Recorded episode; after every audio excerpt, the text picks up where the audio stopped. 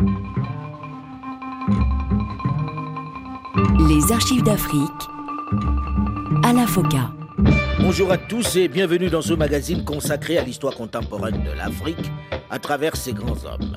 Nul n'a le droit d'effacer une page de l'histoire d'un peuple, car un peuple sans histoire est un monde sans âme.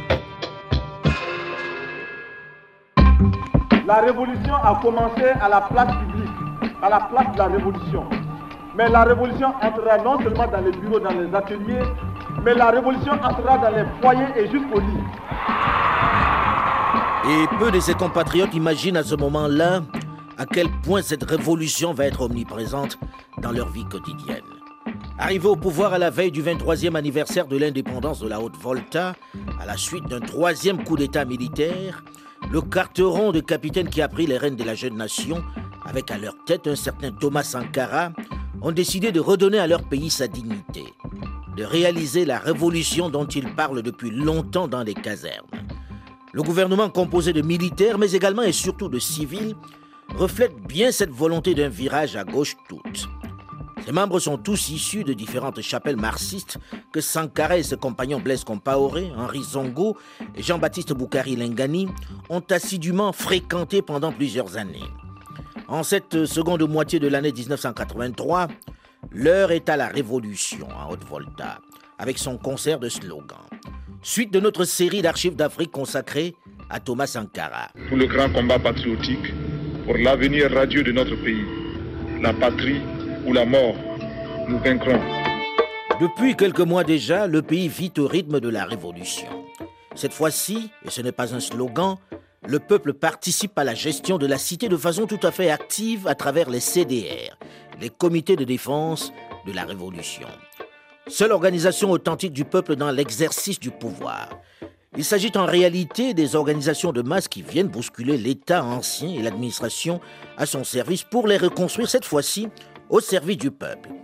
Des comités qui répondent à l'appel des mobilisations des énergies, à la prise en charge par la population de ses propres réalisations. Une démarche qui suscite une folle ferveur patriotique jusque-là inconnue en Haute-Volta. la Volta, ne la trahissons pas. Travaillons dans nos plaines, nos usines, élevant nos troupeaux. C'est là la dignité. Le camarade président a décidé de montrer l'exemple, d'être un homme du peuple, de ne pas mettre de distance entre lui et le reste de la population. Il faut également mettre fin à la corruption qui gangrène l'économie. Une commission du peuple chargée de la prévention contre la corruption est mise sous pied. Elle doit lutter contre la corruption en contrôlant les biens des dirigeants et en procédant à des enquêtes si nécessaire. Thomas Sankara est le premier à se soumettre à son interrogatoire. C'est lui qui se présente le premier quelques jours seulement après sa création pour rendre public ses revenus. En matière de biens immobiliers, je citerai d'abord un réfrigérateur. Je signale qu'il est en panne. Cet appareil n'est pas actuellement à ma disposition. Il a été prêté à un couple d'amis parce que, de par mes fonctions, j'ai reçu ce matériel au Palais de la Présidence. Je possède également deux téléviseurs avec magnétoscope qui sont installés à mon domicile et dans mon salon de travail. J'ai également installé un téléviseur à mon lieu de travail parce que j'ai souvent besoin, partout où je me trouve, d'être à l'écoute des nouvelles du monde. À titre personnel, je possède un salon complet et une bibliothèque qui devraient être livrés incessamment, peut-être euh, d'ici euh, la fin du mois. C'est une commande personnelle. Je possède également trois guitares sèches. Je les cite parce qu'on leur attribue beaucoup de valeur. Comme bien immobilier, je possède une villa à la cité BND au secteur 2. Je suis soumis à un remboursement en 120 mensualités et à ce jour, il reste à payer à la banque la somme de 678 824 francs, que je règle par des mensualités de 31 944 francs. La lutte contre la corruption prend une tournure spectaculaire avec la naissance des TPR, les tribunaux populaires révolutionnaires. Il s'agit pour Thomas Sankara et ses compagnons de faire rendre gorge aux vieux boubous notables au ponte de l'ancien régime qui l'accuse de pillage des ressources nationales. 3 janvier 1984. C'est l'ouverture des tribunaux populaires révolutionnaires. Le camarade président est lui-même à la manœuvre. Sa définition, sa conception de la justice populaire est sans ambiguïté. Le peuple voltaïque accuse et exige la mise en application du verdict populaire. Aujourd'hui, pour la réalisation de ces aspirations profondes, exprimées depuis toujours, le peuple voltaïque s'est forgé un instrument adéquat, les tribunaux populaires révolutionnaires. Nous avons fait un choix et désormais rien ne pourra empêcher le peuple de rendre son verdict. Rien. Désormais ne pourra empêcher le peuple de donner un châtiment exemplaire à toute cette racaille politique qui s'est nourrie de la famine, à toutes ces crapules qui l'ont toujours bafoué, humilié par mille et une vexations. Le peuple voltaïque accuse et le monde tremble. Le monde des exploiteurs, des spoliateurs, de tous ceux qui tirent avantage du système néocolonial tremble parce que le peuple voltaïque, devenu désormais maître de sa destinée, veut rendre sa justice. La création des tribunaux populaires révolutionnaires se justifie par le fait qu'en lieu et place des tribunaux traditionnels, le peuple voltaïque entend désormais matérialiser dans tous les domaines, dans tous les secteurs de la société, le principe de la participation effective des classes laborieuses et exploitées à l'administration et à la gestion des affaires de l'État. Les juges des tribunaux populaires révolutionnaires ont été choisis au sein des travailleurs et par les seuls travailleurs avec la mission d'accomplir la volonté du peuple. Pour ce faire, nul besoin pour eux de connaître les vieilles lois. Étant issus du peuple, il suffit qu'ils se laissent guider par le sentiment de la justice populaire. En l'absence de textes codifiés, il leur suffit de s'appuyer sur le droit révolutionnaire en rejetant les lois de la, société néocoloniale pour que les acquis de notre révolution soient sauvegardés. Nous avons fait le choix entre deux formes de droit. D'un côté, le droit révolutionnaire du peuple. De l'autre, l'ancien droit réactionnaire de la minorité. La justice que vous êtes appelés à rendre s'inspire des principes démocratiques de notre révolution. Une démocratie pour le peuple et contre les exploiteurs et les oppresseurs. Tel est le fondement de l'activité des TPR. Laissez les tenants de la démocratie dite pure à leur pleurnicherie et à leurs atermoiements. Laissez s'indigner et se scandaliser les juristes et autres érudits, tous formalistes omnibulés par des procédures et des protocoles dont ils n'ont pas encore saisi les intentions mystificatrices pour le peuple, et faisant du magistrat drapé dans sa toge et affublé de son épitoge, parfois même en perruque, un guignol qui suscite chez nous révolutionnaires de la compassion, surtout lorsque nous le sentons proche du peuple au point de vouloir déserter sa corporation. En effet, un régime réactionnaire, justice réactionnaire. Camarades, le peuple doit exercer lui-même la justice, sa justice. Les jérémiades et les larmes de crocodile ne devront point vous influencer lorsqu'il s'agira d'asséner de pesants coups à ceux-là qui ont montré leur incapacité à éprouver d'autres sentiments que le mépris le plus féodal pour le peuple et ses intérêts. Camarades, les tribunaux populaires de la Révolution sonnent le glas pour le vieux droit romain. C'est le chant du cygne pour le droit asocial, étranger, napoléonien, qui a produit chez nous tant et tant de déclassés et qui avait consacré les privilèges illégitimes et iniques d'une classe minoritaire. La patrie ou la mort, nous vaincrons. C'est clair, il n'est plus question du droit, de la justice telle que connue jusqu'alors. Alidou Ouedraogo, vous étiez l'architecte de ce TPR, ces tribunaux populaires révolutionnaires. C'est vous, en tant que juriste, magistrat à cette époque, qu'il choisit pour créer cette juridiction.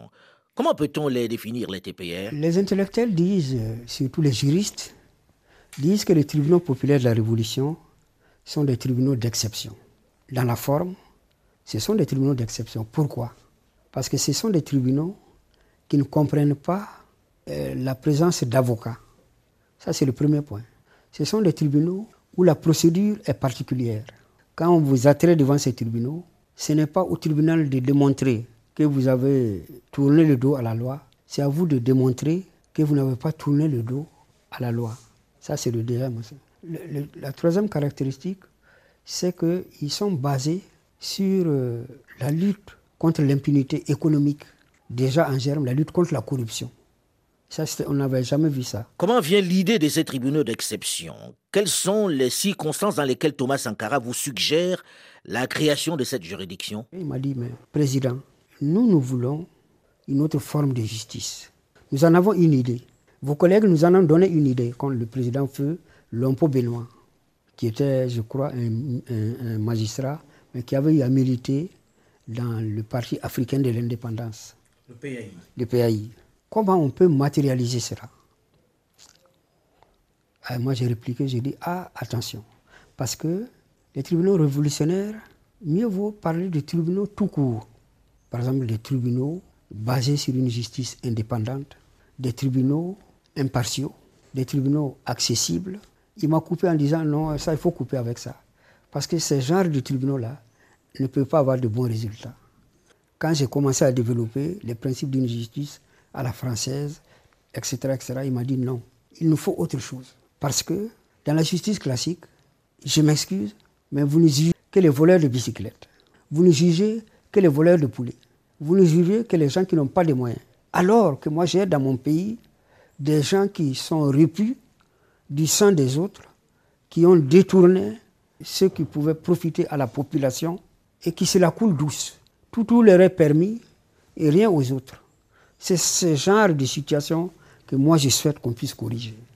Comment on peut, si tu veux, concilier ce que tu racontes et ce que je pense? Et je te préviens que j'ai des idées, il y a des gens qui m'en ont parlé. Et j'ai donné un nom, Lompo Benoît, apparemment lui en avait parlé. Il a dit, moi je vais installer une justice révolutionnaire. Je souhaiterais que vous ne vous contentiez pas d'être des guignols. Vous venez dans les salles d'audience avec ces robes noires, avec des pompons, avec des hermines, couleur rouge, avec des chapeaux de sortis de je ne sais où, et amuser la galerie en disant que vous faites la justice. Moi, je veux que la veuve, l'orphelin, que celui qui a été spolié injustement puisse se retrouver ses biens. Une justice où l'accusé est d'emblée considéré comme coupable, où c'est lui qui doit apporter la preuve de son innocence. Est-ce que ce n'est pas un peu contraire au principe même de la justice? L'inversion et la charge de la preuve existe en droit classique, mais en matière financière.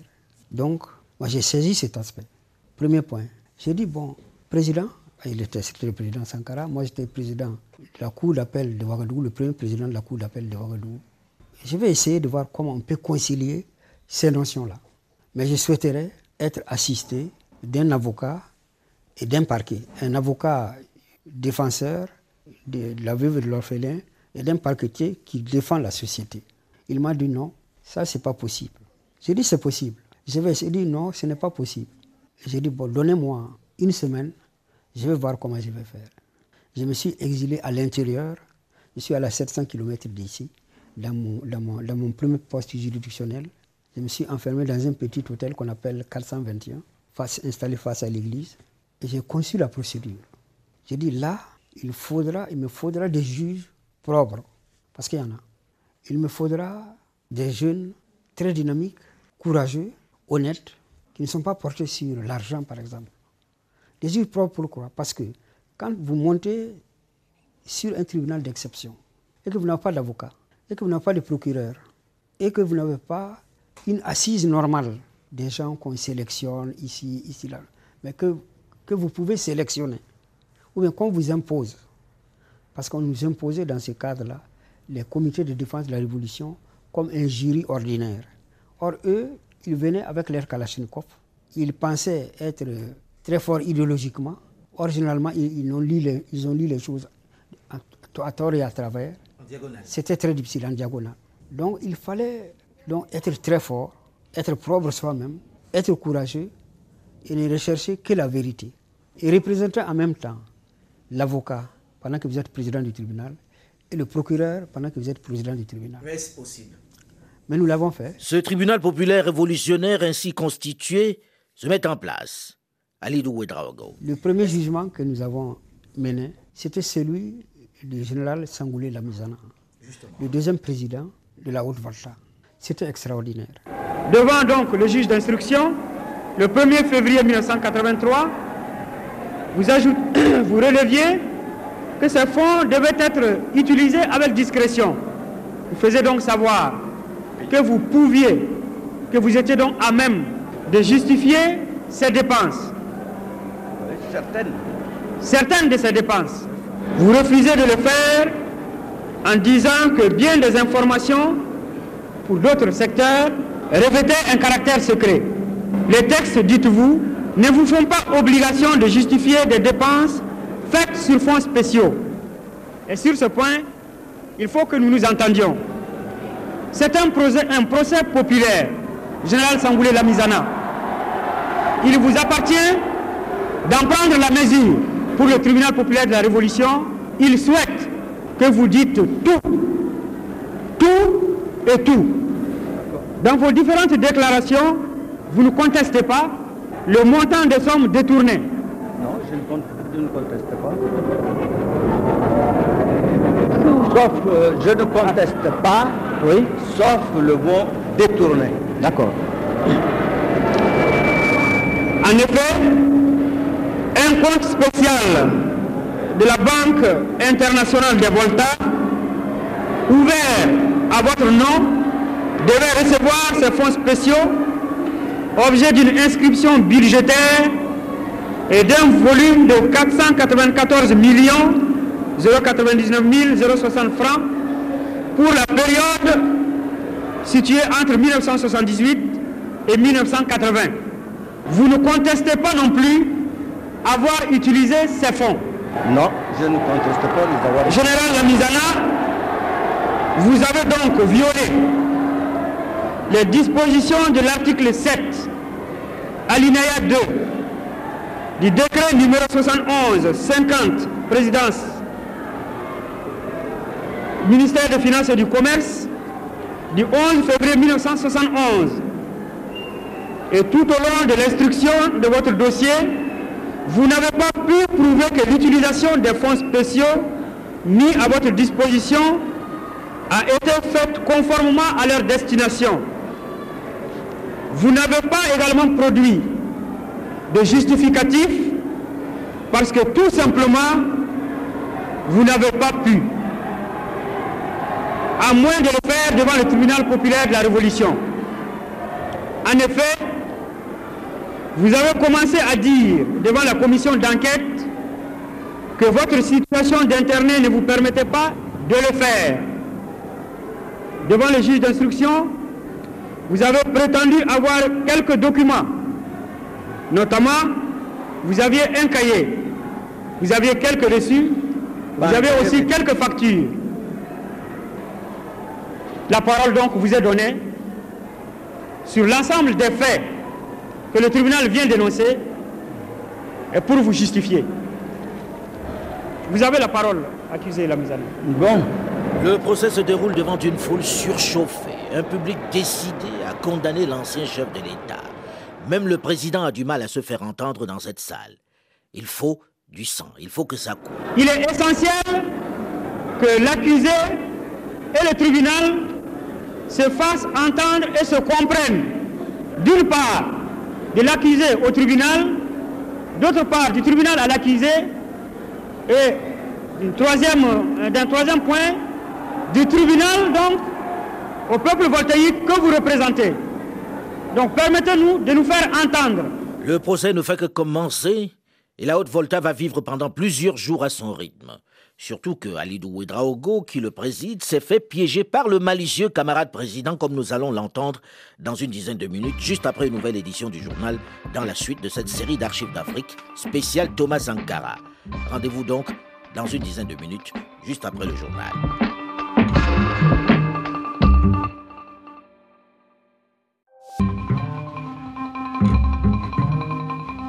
Les archives d'Afrique à la. Bonjour et bienvenue à tous ceux qui nous rejoignent seulement maintenant dans la seconde partie de ce magazine consacré à l'histoire contemporaine de l'Afrique à travers ses grands hommes. Nul n'a le droit d'effacer une page de l'histoire d'un peuple, car un peuple sans histoire est un monde sans âme. L'esclave qui n'est pas capable d'assumer sa révolte ne mérite pas que l'on s'apitoie sur son sort. Cet esclave répondra seul de son malheur s'il se fait des illusions sur la condescendance suspecte d'un maître qui prétend l'affranchir. Seule la lutte libère. Et avec ses camarades, ses compagnons officiers, il est résolument engagé dans cette lutte pour libérer son peuple. C'est pourquoi il a lancé une révolution dans son pays, la Haute Volta. Une révolution qui est en train de remettre le pouvoir au peuple, de bousculer les mentalités et les esprits, de sanctionner les prévaricateurs, ceux qui, comme on dit désormais à Ouagadougou, ont spolié le peuple. Pour les juger, un tribunal révolutionnaire a été créé, les TPR. C'est à l'accusé d'apporter les preuves de son innocence. Une juridiction spéciale qui se déroule devant un public chauffé à blanc. Il est essentiel que l'accusé et le tribunal se fassent entendre et se comprennent. D'une part, de l'accusé au tribunal, d'autre part, du tribunal à l'accusé, et d'un troisième, troisième point, du tribunal donc au peuple voltaïque que vous représentez. Donc permettez-nous de nous faire entendre. Suite de notre série d'archives d'Afrique consacrée à Thomas Sankara.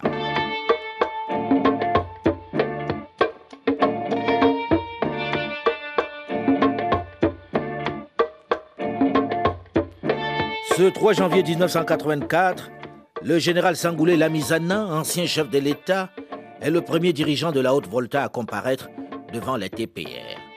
Un procès passionné devant une foule chauffée à blanc au palais du peuple. Alidou Ouedraogo, le président et architecte des tribunaux populaires révolutionnaires. Nous sommes montés et que Sankara a, terminé son discours. J'ai demandé une chose, les journalistes, bon, une fois qu'on commence, dehors, il a dit, OK, il n'y a pas de problème. Mais quand, je suis arrivé à midi, ma femme m'a dit, mais votre, votre jugement là est dur. Hein? J'ai dit, comment ça? Tu n'étais pas dans la salle. Mais ça, ça passe à la télé, ça passe à la radio. Ah, j'ai dit, bon. Mais j'ai dit, pour ça, je ne suspendrai pas les travaux. Nous avons commencé, c'est une expérience, on va y aller. Après les chefs d'accusation de détournement de fonds énoncés par le président du tribunal, Alidou Ouedraogo, c'est au tour de l'ancien président de se défendre devant cette salle qui le eut. Sous le président du tribunal populaire de la Révolution, Mesdames et Messieurs les juges de TPR, vous m'accusez au nom du peuple de détournement de deniers publics qui résulterait de l'utilisation non justifiée de fonds spéciaux de fonds secrets et d'enveloppes financières à l'occasion de mes missions dans les pays étrangers.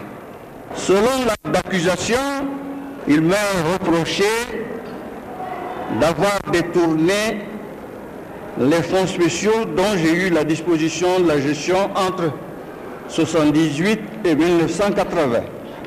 Le président Lamizana, qui assure lui-même sa défense, exhibe des factures pour un montant de 100 millions de francs CFA et assure n'avoir pas détourné un seul franc. À la question de savoir qui a été le bénéficiaire des fonds spéciaux, il refuse dans un premier temps de répondre. Le procès passionne. Tous les voltaïques ont l'oreille rivée à leur transistor. La Misana laisse finalement entendre qu'une partie de ces fonds spéciaux a été versée aux trafiquants d'armes au moment de la guerre frontalière. Alidou Ouedraogo, le président des TPR. Pendant une semaine, j'ai jugé Sangoulé Lamizana. Je l'ai acquitté. Ça a été un événement extraordinaire. Pourquoi? Regardez aujourd'hui. Le Sénégal a demandé 18 milliards pour juger Hissène Abré. Mais moi, j'ai jugé Lamizana. Je n'ai pas pris un franc. Le verdict de ce procès ne satisfait pas Thomas Sankara, mais il est obligé de l'accepter. Ce procès marque le début d'un cycle en haute volta. De nombreux dignitaires de l'ancien régime sont traduits devant ces tribunaux qui se multiplient à travers le pays et où pèse la pression des chefs de la révolution, mais surtout des populations. Je me rappelle euh, une des ministres qui passait, une femme, et on avait dit il faut la condamner. J'ai dit mais non, c'est un cadre de haut niveau. Avant d'être ministre, cette personne-là, elle est docteur en médecine, elle est chirurgien dentiste. On ne la voit pas batifolée comme ça. Elle est réputée être chaque fois à son poste. Si, en montant devant, au tribunal, la Cour, le TPR découvre qu'elle a fait de fautes, elle sera stigmatisée pour ça. Si elle n'a pas fait de faute, elle repartira chez elle. Ça, c'est ma condition. Effectivement, j'ai pris le dossier. Et qu'est-ce qu'on lui reportait quand je l'ai regardé? D'avoir cassé 22 assiettes pendant qu'elle était ministre. 22 22 assiettes à manger. Mon premier réflexe, c'est de dire, mais c'est ridicule. J'ai demandé à, mes clercs d'aller lui demander combien coûte, coûte l'assiette. Quand on m'a ramené le prix, avait quelque chose comme 1500 ou 1000 francs. J'ai fait le calcul, multiplié par 27. Et j'ai dit, on n'a qu'à retourner chez elle. On n'a qu'à payer ça et puis retourner chez elle. Si sur le principe cela semble logique, dans la pratique, il va tout de même y avoir des abus. De nombreuses personnes sont traduites devant cette juridiction par simple dénonciation ou diffamation. Le principe est d'accuser. À eux de se défendre, de prouver leur innocence. Alidou Ouedraogo, président des tribunaux populaires de la Révolution. On pouvait dire que les condamnations étaient arbitraires, même les arrestations, mais on peut relativiser.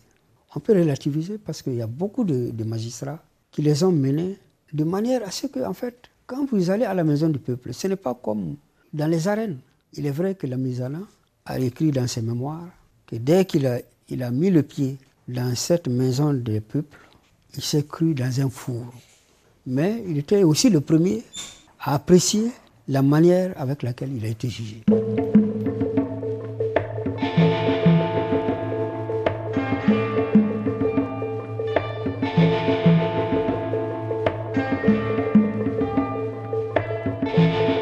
3 octobre 1983. Le capitaine Thomas Sankara est en France. Après une forte offensive diplomatique de Paris pour dissiper le malaise, pour réchauffer le climat tendu depuis l'accession des capitaines au pouvoir à Ouagadougou, il a finalement accepté l'invitation du président français au sommet de Vitel. Le malaise né de l'épisode Guipen, qui selon lui avait entraîné son arrestation du temps où il était Premier ministre, n'est pas totalement dissipé. Il ne supporte pas non plus l'étiquette réductrice d'homme de Kadhafi que lui collent les médias et les autorités françaises. Mais s'il a accepté de venir à cette grand-messe, qu'il perçoit comme l'une des manifestations, l'un des vestiges de la colonisation, c'est surtout pour comprendre à quoi peut servir ce type de sommet qui réunit les chefs d'État africains autour d'un président français. Ce premier déplacement officiel en France est un véritable film à épisodes. D'abord, le président Thomas Sankara n'a pas apprécié à son atterrissage d'être reçu par Guy Pen, celui-là même qui aurait ordonné son arrestation quelques années plus tôt, du temps où il était Premier ministre. Celui qu'il présente comme le symbole du néocolonialisme. Ceci ne peut être qu'une provocation. Il n'apprécie pas non plus que ce soit le conseiller aux affaires africaines du président François Mitterrand qui ait été ainsi désigné pour le recevoir, et non le Premier ministre ou le ministre des Affaires étrangères, ou encore son ministre délégué à la coopération, Christian Nucci.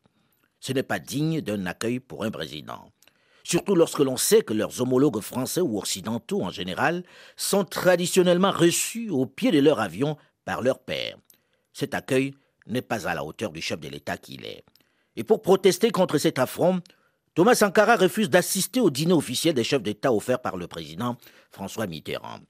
Il menace même de s'en aller, de repartir à Ouagadougou. François Mitterrand est obligé de déléguer son fils Jean-Christophe pour le dissuader de repartir coup d'éclat qui fait les choux gras de la presse française. Le sommet a sa vedette. Mais là ne s'arrête pas le film de Vittel. Le meilleur reste à venir. Je crois vous connaître tous, ou à peu près.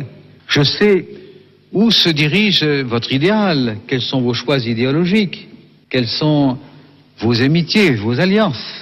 Et vous avez bien le droit d'avoir une conception différente du monde.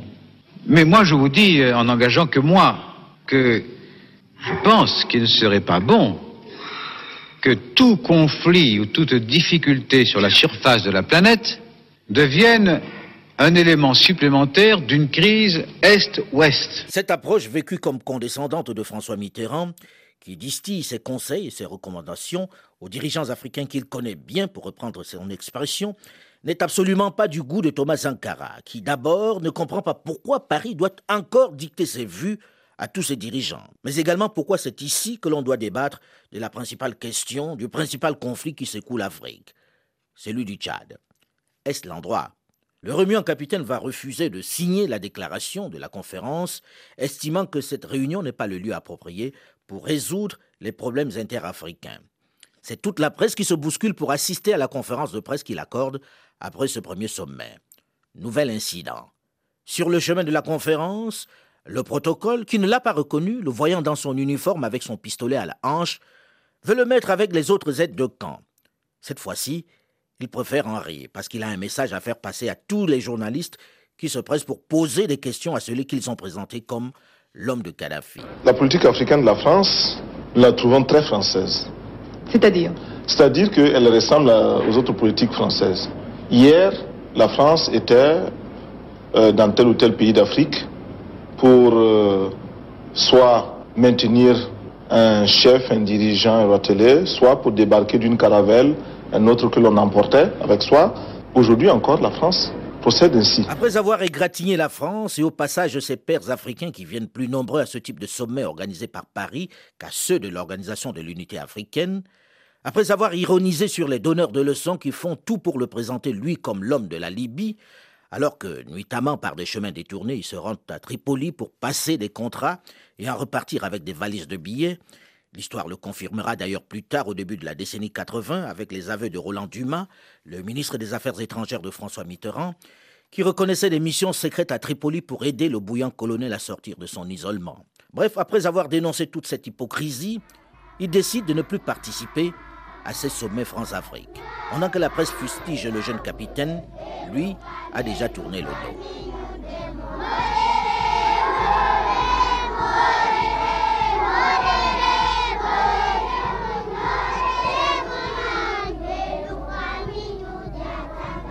C'est le début d'une intense activité diplomatique. Il voyage beaucoup, mais surtout vers les nations du bloc de l'Est, vers les pays révolutionnaires l'Angola d'Eduardo dos Santos en guerre avec l'Afrique du Sud. En juin 1984, il est au Mozambique de Samora Machel. Nous ne voulons pas adopter la position opportuniste de ceux qui connaissent Samora Machel et le Frélimo aux heures de gloire, aux heures de fête, mais qui lorsque Samora Machel, lorsque le Frélimo deviennent un cas se démarque et se cache. Nous sommes la haute volta révolutionnaire et permanente. Nous connaissons Samora Machel, nous connaissons le Frélimo, nous connaissons la lutte du peuple mozambicain. Et à chaque étape de votre lutte, vous nous trouverez à vos côtés. Discutant avec vous, vous apportant notre soutien, mais établissant avec vous les rapports de critique et d'autocritique qui doit prévaloir entre les révolutionnaires. Thomas Sankara va être le premier président à effectuer une visite officielle au Sahara occidental. Nous tenons pour inadmissible et condamnons sans recours le sort fait, par, fait au peuple du Sahara occidental par le royaume du Maroc, qui se livre à des méthodes dilatoires pour retarder l'échéance qui, de toute façon, lui sera imposée par la volonté du peuple saharaoui. Pour avoir visité personnellement les régions libérées par le peuple sahraoui, j'ai acquis la confirmation que plus rien désormais ne saurait entraver sa marche vers la libération totale de son pays sous la conduite militante et éclairée du Front Polisario. Thomas Sankara se rend également en Algérie. Arba Diallo, ministre des Affaires étrangères de Thomas Sankara. C'est des pays comme l'Algérie qui nous ont aidés à l'époque et le mérite leur en revenait.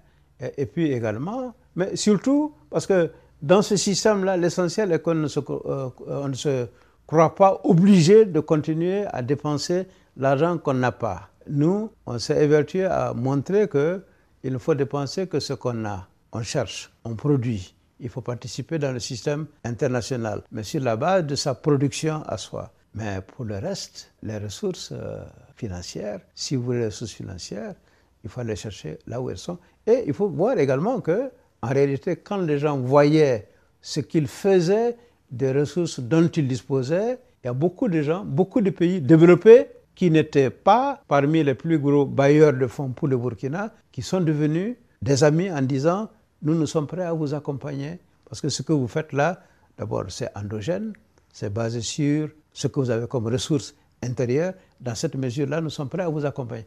Et ils sont venus. Ils sont venus et Thomas Sankara est également allé vers eux. Il a fait un grand périple en Afrique. De Ouaga, nous sommes allés à Alger, d'Alger à Tindouf. Et de là, nous sommes allés du côté de l'Éthiopie, on a fait Madagascar, on a fait la Tanzanie, le Congo, Congo-Brazzaville.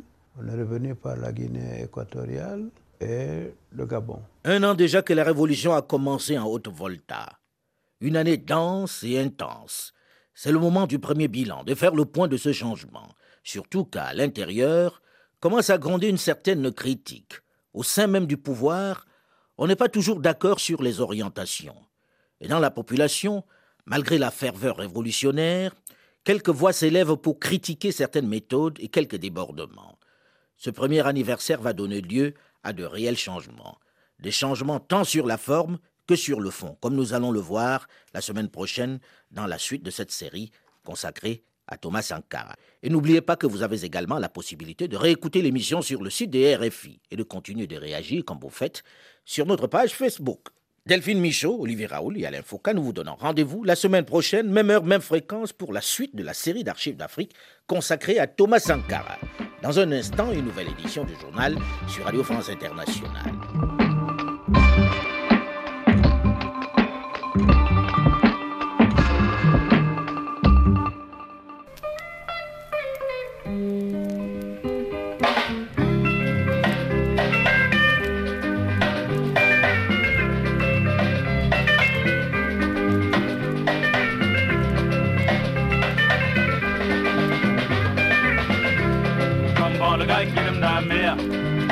babarobodamoye dapakuda nose garam yari ingya kazisapayalado arirunda yakipsa